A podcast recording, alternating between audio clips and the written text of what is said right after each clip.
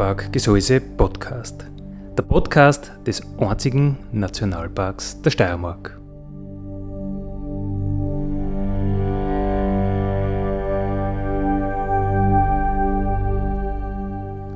Alle zwei Wochen neu mit Themen aus dem Nationalpark Gesäuse und aus der Nationalparkregion. Dale,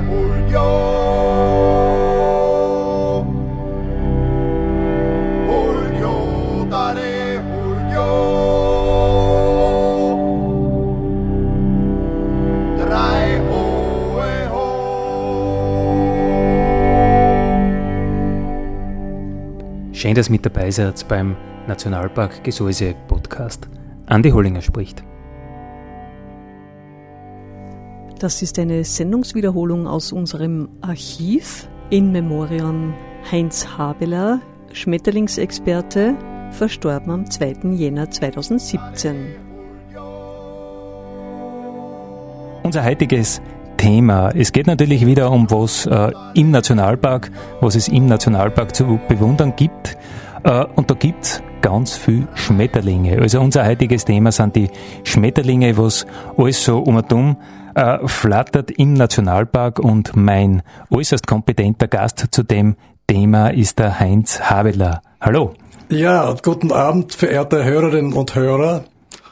Zu Ihrer Person. Äh, wir haben ganz oft äh, Studenten in der Sendung, die ihre Forschungsarbeiten oder ihr, ihr, ihr Tun im Nationalpark beschreiben. Äh, von der Weiden kann ich jetzt einmal diagnostizieren, einer unserer jungen Studenten sind Sie nimmer. Das bin ich nicht mehr, nein.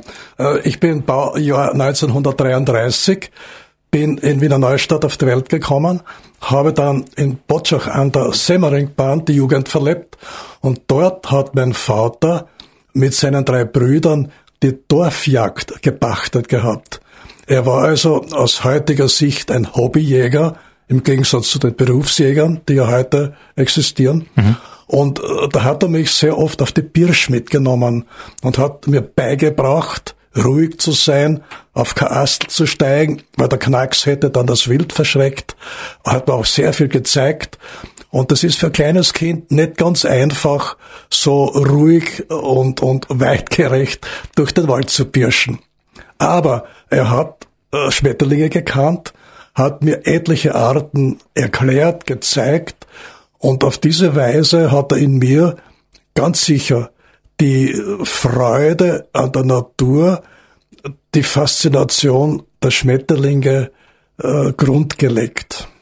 Aber sicher auch die Geduld, oder? Die Geduld auch, denn das gehört unbedingt dazu, vor allem später, wenn man dann fotografiert, diese quirligen Tiere, da braucht man nicht nur Glück, sondern auch Geduld. Mhm. Und das äh, Schießen ist auch in ihrem Blut.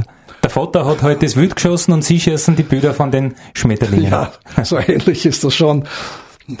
Mhm. Äh, ja, und wie ist es dann äh, wirklich zu den Schmetterlingen gekommen, dass ja. es von der Natur ganz in das konkrete äh, Das geht? war eigentlich ein ähm, gar nicht so einfacher Weg. Denn ohne äh, Anleitung, ohne äh, Anleitung von einem Fachmann kann man ja aus dem Sammlerstadium schwer aussteigen. Denn das Sammlerstadium besteht ja darin, dass man schöne Dinge fangt, und dann daheim irgendwie archiviert, in Schachteln äh, zusammenräumt, steckt und so weiter.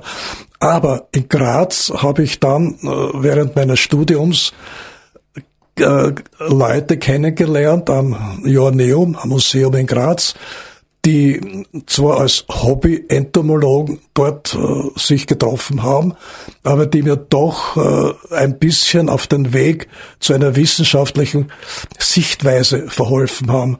Und vor allem, ich bekam dann Kenntnis von echten Entomologen, also solchen, die die Sache wissenschaftlich betreiben, die Fragen stellen, die auch Fragen beantworten können und die ganz große Vielfalt der kleinen Tiere, der kleinen Schmetterlinge, die diese äh, Hobbysammler ja gar nicht anschauen, die aber über 50 Prozent unseres Bestandes ausmachen, die habe ich dann gelernt bei diesen professionellen Entomologen.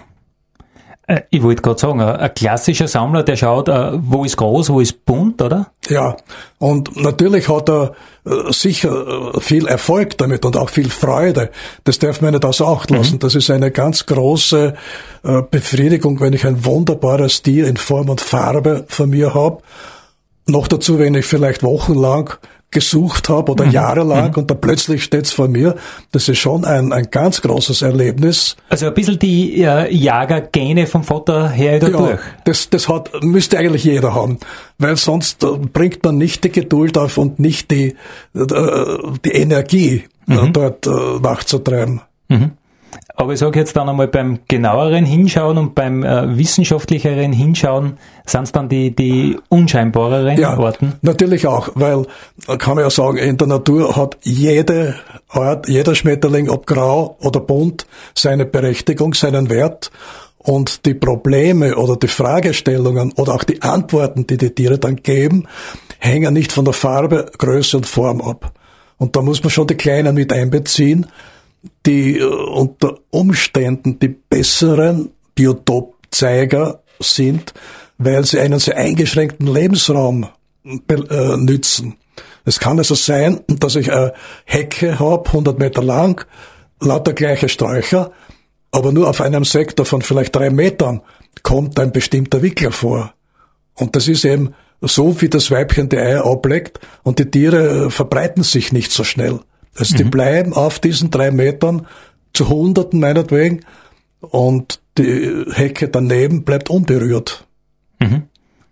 Also man, man, wie das oft im Leben ist, durch was ähm, Augenscheinliches kommt man zu einem Thema und je weiter man sich vertieft, desto, desto mehr Fragen tauchen ja. eigentlich auf und desto mehr verzweigt sich das in, in äh, Dinge, die man am Anfang gar nicht gedacht hätte, oder? Die man nicht gedacht hat und die man auch jetzt äh, nach vielen Jahren auch nicht noch beantworten kann.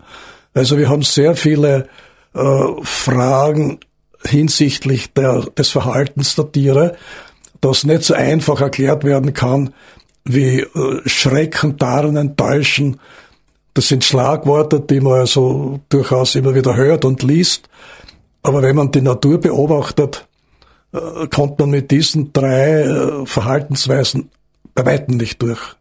Also da gibt's noch ein paar Tricks mehr. Ja, wesentlich mehr. Und vor allem auch unerklärbare. Das ist die Frage der Schönheit. Was ist schön? Warum ist es schön? Mhm. Schön ist es, weil es wir in unserer Wertvorstellung als schön empfinden. Aber warum ist das so?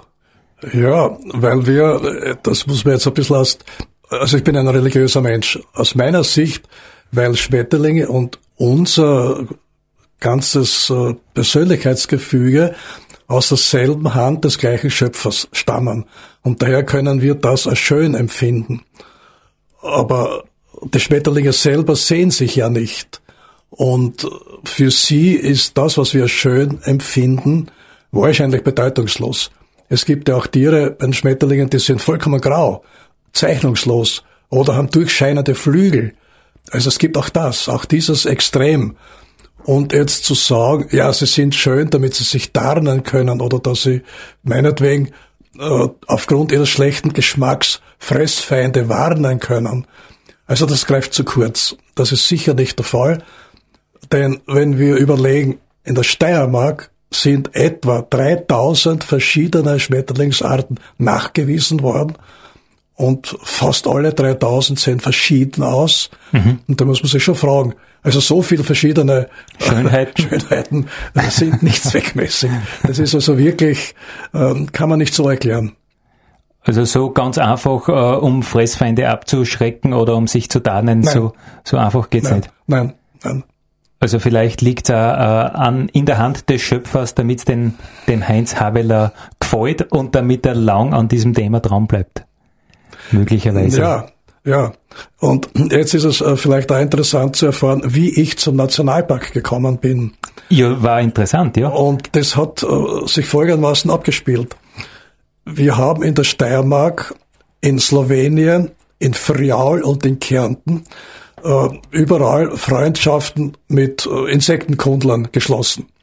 Auch damals noch, als der Tito war und Kärnten und Slowenien Spinnefeind waren. Also auch damals haben die Wissenschaftler sich gegenseitig Freundschaften angeboten und waren also per Du und, und äh, alles war Palette. Und dann hat man gedacht, wir machen jedes Jahr ein Vier-Länder-Treffen in einem anderen dieser vier Länder. Mhm. Also einmal Slowenien, einmal Friaul, einmal Kärnten, einmal Steiermark. Mhm. Und als die Steiermark wieder mal an der Reihe war, da hatte ich die Aufgabe, einen Ort in der Steiermark zu suchen, der sowohl von den Teilnehmern als hochinteressant befunden werden würde, als auch handelbar hinsichtlich Unterbringen von 70 Leuten, Verpflegung von 70 Leuten, die Infrastruktur muss funktionieren, man muss sammeln können, dürfen, was nicht überall der Fall ist, mhm. weil sehr viele Waldbesitzer lassen in der Nacht absolut keine Aktivitäten zu. Und da habe ich dann mit Zufall die mir bekannte äh, Angestellte hier im Nationalpark, die Lisbeth Zechner, gefragt, habe ich gesagt, Lisbeth, du, was, was meinst du, was sollte man denn das machen? Sagt die Lisbeth, ja, du, das machen wir im Nationalpark. Komm doch zu uns. Und so hatten wir dann Quartiere in Hall, in Admont verteilt und hatten die ersten Exkursionen im Nationalparkgelände. Und für mich persönlich war das so spektakulär, dass ich geblieben bin. Mhm. Dass ich also weiterhin noch im selben Jahr immer wieder gekommen bin an andere Stellen und habe den Bestand erfasst, der an diesen Stellen lebt. Und daraus ist dann eigentlich eine vieljährige Geschichte geworden. Ich bin also jetzt noch immer dabei, den Bestand an Schmetterlingen im Nationalpark zu erfassen. Wobei man sagen muss, Sie haben ja selber schon eine fixe Inventarnummer beim Nationalpark. Also jedes Jahr äh, kommt wieder die Frage, äh, wann kommt endlich der Heinz Habeler und welche neuen Orten ja. werden wir äh, entdeckt bekommen? Ja, also momentan haben wir 1183 Schmetterlingsarten registriert, sicher registriert. Mhm. Jetzt kommen natürlich schon immer weniger dazu. Je mehr man weiß, umso weniger ist der Neuheitenzugang. Aber das, was jetzt neu dazukommt, ist sehr spektakulär.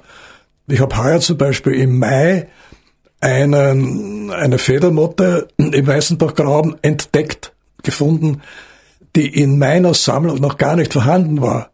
Und das heißt was, wenn ich seit 1950, also seit 65 Jahren, im Gelände tätig bin und in diesen 65 Jahren dieses Tier nicht finde. Mhm. Und heuer ist es geglückt. Mhm. Also das ist schon spannend. Und ich sage jetzt einmal, 99,99 Prozent der äh, Menschen, die das Tier treffen hätten können, hätten gesagt, ja, ein Motten halt, oder? Ja, die hätten es wahrscheinlich gar nicht gesehen. Weil diese Tiere sind unglaublich scheu, nachtaktiv. Und es ist also sehr unwahrscheinlich, dass jemand, der nicht mit diesen Leuchtgeräten wie wir arbeitet, dass er das jemals zu Gesicht kriegt. Über die Werkzeuge, äh, da müssen wir sowieso eigens äh, einmal reden, was man da alles äh, benutzt und was man da alles braucht. Ein Spezialist, äh, wenn es um die Schmetterlinge geht, ist heute unser Gast. Ähm, Spezialist, wenn es um die Schmetterlinge geht, gibt sicher ein Fachwort dazu, oder? Entomologe oder Lepidopterologe. Lepidopterologe, ne, das muss man erst einmal. Das haben wir, aus, kommt aus dem Griechischen. Der Schmetterling hatte auf den Flügeln Schuppen. Mhm. Und das, äh, auf Griechisch heißt das übersetzt Schuppenflügler. Mhm. Der Lepidoptera ist der Schmetterling. Mhm. Und äh, Lepidopterologe äh, ist dann der hochgestochene Fachbegriff. Der, der sich dann mit den Schuppenflüglern auskennt. Ja. Äh, wir waren jetzt irgendwo in der Nacht, sind wir stecken geblieben, ja, äh, mit dem ist, Sammeln der, der Schmetterlinge in der Nacht. Es ist so, dass äh, von unserem Artenbestand circa 92 Prozent nachtaktiv ist. Und diese 92 Prozent kriegt man bei Tag nur äh, zufallsweise zu sehen, weil bei Tag ruhen die Tiere versteckt. Und da braucht man dann eigene äh, Einrichtungen, sogenannte Leuchtgeräte und Lebendlichtfallen. Ein Leuchtgerät besteht aus einem ganz einfachen Stativ mit zwei Leuchtstoffröhren mit superaktinischer Strahlung. Das sind also Röhren, die so blau strahlen wie im Solarium, diese Bestrahlungslampen, die Bräunungslampen. Ist das was anderes als das UV-Licht? Ja, das ist ungefähr das Gleiche. Es ist also ein, ein Spektrum, das ein bisschen äh, noch über das hinausgeht, was wir Menschen am blauen Ende zu sehen bekommen. Das geht noch etwas ins Ultraviolett hinein. Und dort haben die Tiere ihr Optimum an, an uh, Unterscheidungskraft, an Sehvermögen. Und warum sie aber dann das Licht anfliegen, wissen wir nicht. Eine ganz fundamentale Frage, die wir nicht kennen. Und jetzt ist es so, dass diese Vielfalt gerade im Gesäuse, äh, im Nationalpark Gesäuse auftritt, weil dort sind Lebensräume, die von der Landwirtschaft verschont sind und auch die Forstwirtschaft hat hier aufgrund der Struktur des, der Steinhänge, der, der Berglandschaft nicht sehr viel Fichtenforste anlegen können, so dass ein sehr naturnaher Mischwald existiert und das Wesentliche sind aber Lawinenrinnen. Die Lawinenrinnen bringen durch die periodische, äh, durch die periodischen Abgänge von Schneemassen werden die Bäume ausgeräumt, also entweder entwurzelt, geknickt oder umgeworfen oder sonst wie beschädigt, so dass Lawinenrinnen im Wesentlichen einen offenen, sonnigen Lebensraum darstellen, in dem sehr viele Kräuter und Blumen Fuß fassen können. Und Schmetterlinge sind äh, zum größten Teil äh, Tiere, die freie Flächen benötigen zum Fliegen. Also auch Waldarten, Arten, die zum Beispiel auf Rotbuche oder auf Eiche im Süden leben, leben nicht direkt im Wald, im dichten Wald, sondern am Rand oder in Windbrüchen oder in Schlägen oder dort, wo blenderartig ziemlich aufgelichtet wurde.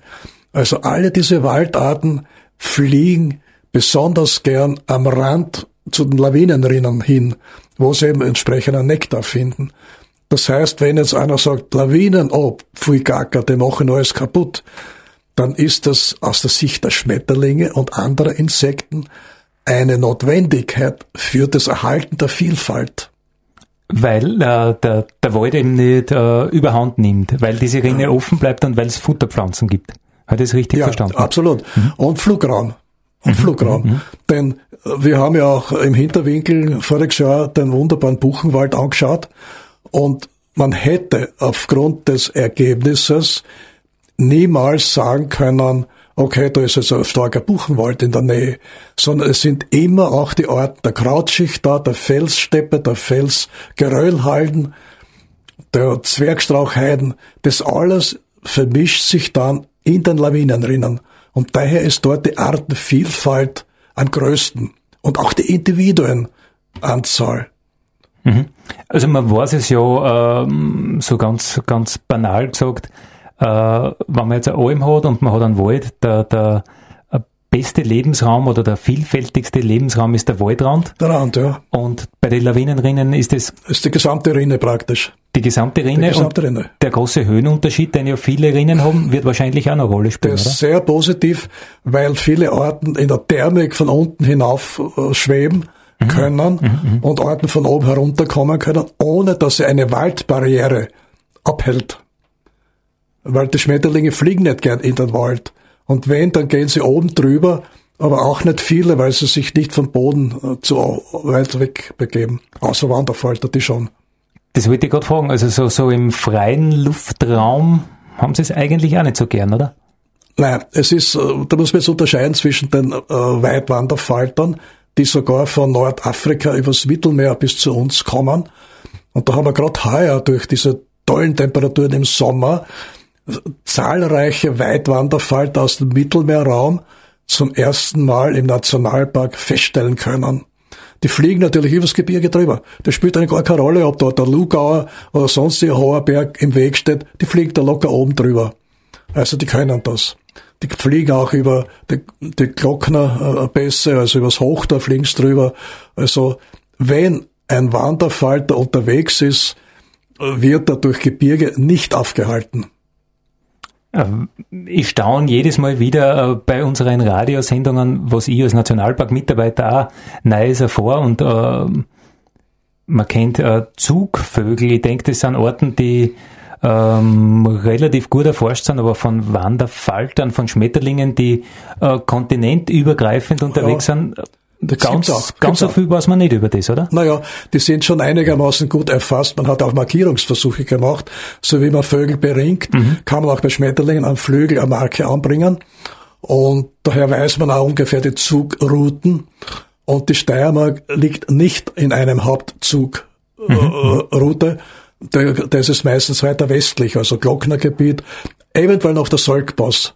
Okay. Aber ähm, Nationalpark Gesäuse liegt eher am Rande und darum sind große Wanderschwärme, wie man sie im Glocknergebiet zählen kann, bei uns also nicht aufgetreten noch. Die sind bei uns dann eher irgendwelche abgedrifteten? Ja, die oder? also nicht die großen Wanderrouten hernehmen und die möglicherweise bereits hier gesagt haben, mir gefällt's da, ich bleib da. Also und die meisten Nachweise stammen ja sowieso von Nachkommen der Tiere, die im Frühjahr eingewandert sind. Also im Frühjahr kommen die ersten rein, legen Eier, die sind auf der Futterpflanze nicht sehr heikel, die legen auf alles Mögliche ab. Mhm. Und die Nachkommen, die sich dann hier entwickeln, das sind die, die wir da feststellen. Weil die sind dann zahlreicher und die kann man leichter sehen als den einzelnen Einwanderer, der allenfalls im Mai daherkommt. Mhm, mh, mh. Und gerade gestern auch, also in der Nacht von gestern auf heute, haben wir im, Leicht, äh, im Weißenbachgrab geleuchtet und es sind äh, vier solche Wanderfalter aufgetaucht, vollkommen frisch Pflanzenreihen, das heißt, er ist hier auf die Welt gekommen. Also der ist noch kein Kilometer geflogen. Pflanzenreihen? Pflanzenreihen. Also, also Franzen. Franzen. Franzen. Das sind die, der nicht, Flügel. Nicht zfladet. der Flügel bei den Schmetterlingen endet nicht mit einem glatten Rand, mhm. sondern hat so wieder Teppich am Ende Fransen. Mhm. Und diese Fransen sind sehr, sehr fein und die nützen sich ab äh, im Laufe des Lebens mhm. und werden immer weniger und man kann aufgrund des Zustandes des Randes etwa sagen, na, wie alt ist das Tier? Wie sehr der schon abgeflogen ist. Und woher kommt. Mhm, mh. Weit geflogen oder nicht. Schmetterlinge, was sind das eigentlich für Orten? Wo fängt das an? Wo hört das auf? Ich sage jetzt einmal, es gibt Fliegen, die sind was anderes. Dann gibt's Zikaden, die sind auch andere. Äh, dann gibt's Tagfalter, Nachtfalter, dann gibt's Motten. Äh, was, was gehört alles zu den Schmetterlingen? Naja, wir haben in unserer Fauna äh, nach dem jetzigen Stand circa 78 verschiedene Familien. Also wir haben in einer Familie zusammengefasst Falter, die ähnlich sind. Und das ist natürlich eine subjektive Geschichte. Und ein Forscher, der sehr was auf sich haltet und auf seinen Namen und äh, bedacht ist, dass sein Name in der, in der Zukunft noch Bedeutung hat, der benennt dann irgendetwas oder tut dann eine neue Familie konstruieren. Da sind wir gerade dabei bei solchen Unfug. Also es, äh, das ist ein bisschen eine, eine, eine subjektive Geschichte, diese Zusammenfassung. Der eine sagt, wichtig ist die Genausstattung, der andere sagt, nein, es ist die Entwicklung wichtig und, und, und.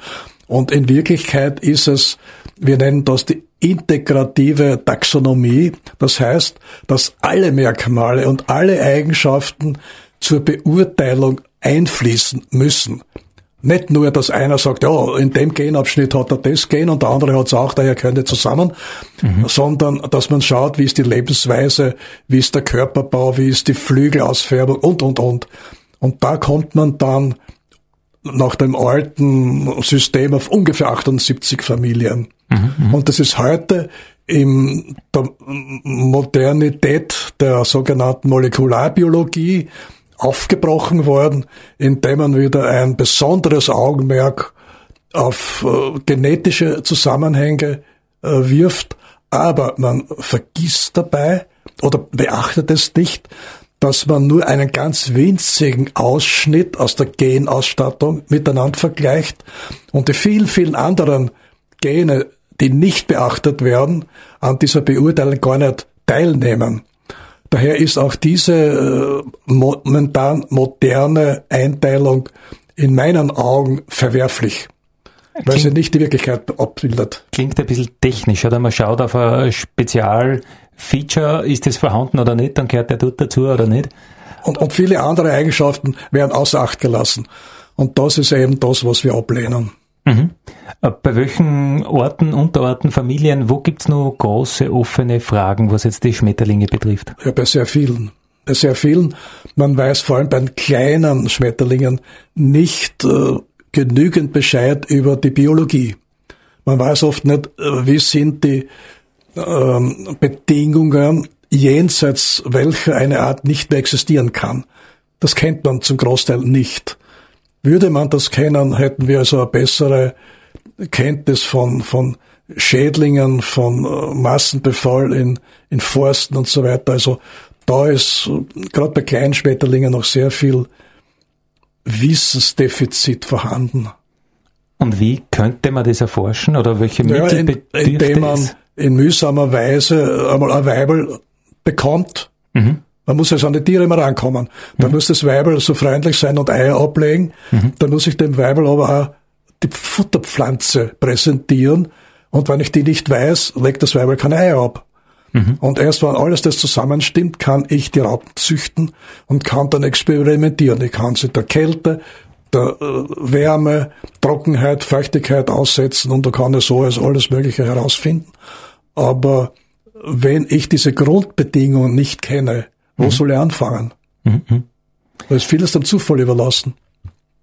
Gibt es bei den Schmetterlingen ähm, Forschung, die in Richtung Nützlinge geht, wo man dann aus den Schutzgebieten wieder außer irgendwas äh, für zum Beispiel Landwirtschaft oder Forstwirtschaft? Ja, es ist, äh, die Nützlichkeit ist in erster Linie durch Bestäubung mhm. gegeben. Ja, aber das Thema wird immer größer. Das wird immer größer, natürlich. Das ist also die erste wesentliche Sache. Und die zweite ist, dass sehr viele Arten äh, Biosubstanz, also abgestorbene Pflanzenteile, recyceln, indem sie es auffressen. Mhm. Also es ist eine, eine ganze Schar von Orten dabei, äh, Falllaub aufzuarbeiten und äh, Dinge draus zu machen. Mhm. Also eine große Funktion im, im, im Kreislauf der Natur. Der größte, die größte Funktion im Kreislauf der Natur ist, dass sie Nahrung sind für andere. Das ist der größte Nutzeffekt. Mhm. Nur wir selber haben nicht viel davon, wann die Fledermäuse satt werden. Natürlich äh, schon, indem wir sagen, es geht den Fledermäusen gut und es geht den Vögeln gut. Das ist okay. Mhm. Aber so direkt, dass der Mensch sagt in der Landwirtschaft, der Schmetterling nutzt mir in dem und dem mhm. Garten, mhm. das ist sehr schwer festzumachen. Mhm. Aber die, die Nahrungsbereitstellung für andere, das ist der Haupteffekt. Und wenn man sich jetzt vorstellt, ein Weibchen legt 200 Eier. Von diesen 200 dürfen ihr nur zwei Tiere zur Geschlechtsreife kommen im Durchschnitt, weil sonst wäre der Bestand nicht stabil. Mhm. Es müssen also 198 Individuen gefressen werden.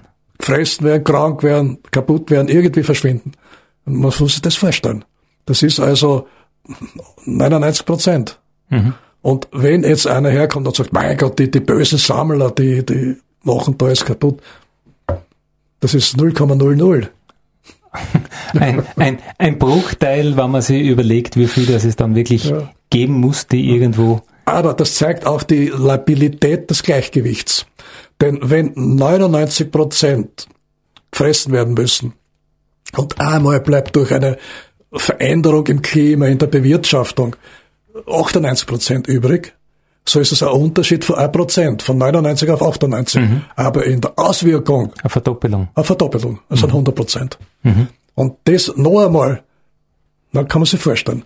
Und da ist dann der Supergaumen Distelfalter, den ich bei Reiseleitungen oft äh, gerne erzähle, wenn keine äh, Gegenmaßnahmen äh, gegen den Distelfalter passieren, mhm. also keine Krankheiten, keine Flögel, nichts, alle kommen zur Entwicklung, dann ist die Erde im dritten Jahr, erste Generation, restlos mit Distelfaltern tapeziert.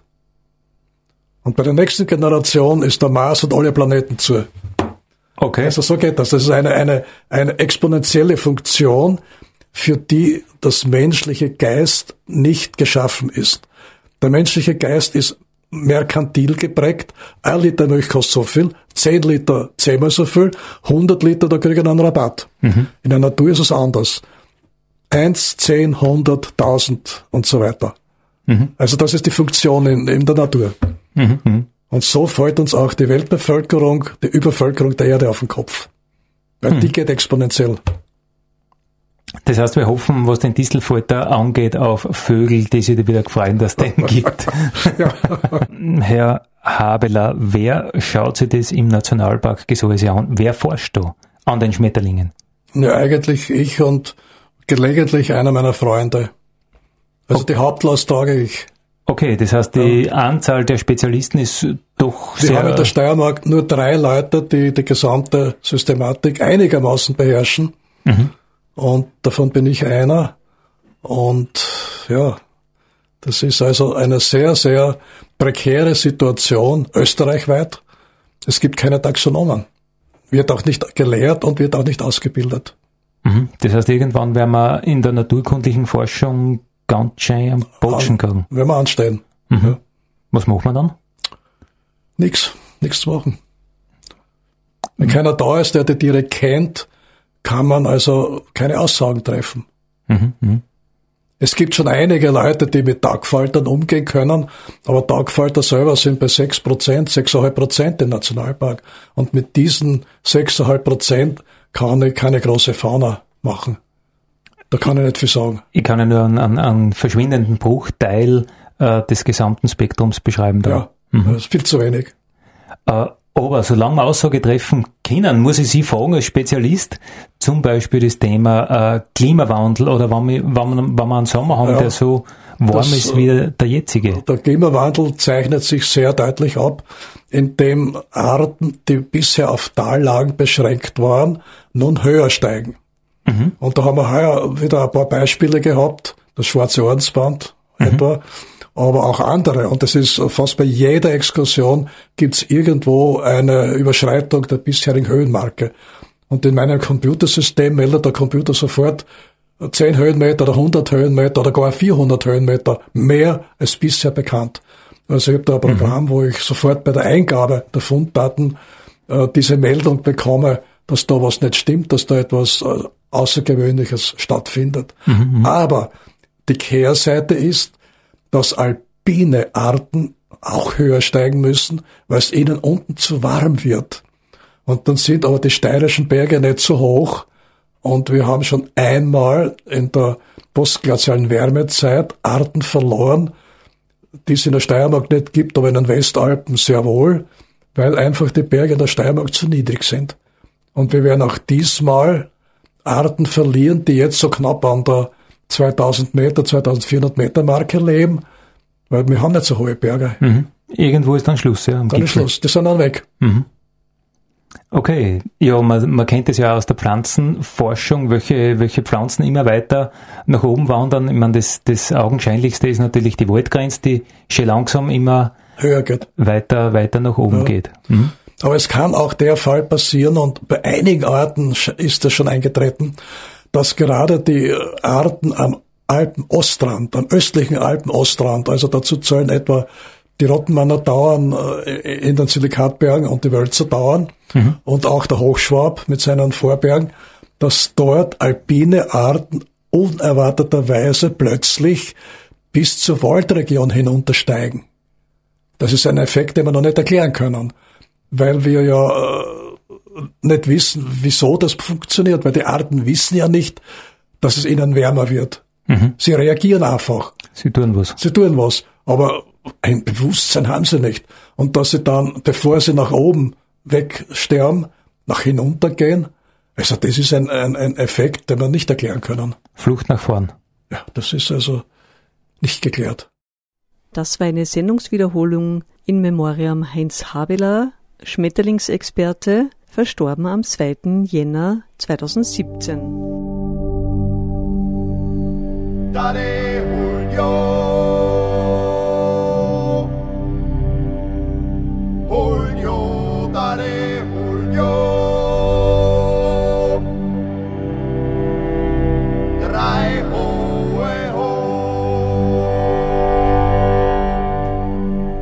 Das war der Nationalpark Gesäuse Podcast für heute. Ich freue mich, wenn ihr wieder mit dabei seid in 14 Tagen. Vielen Dank.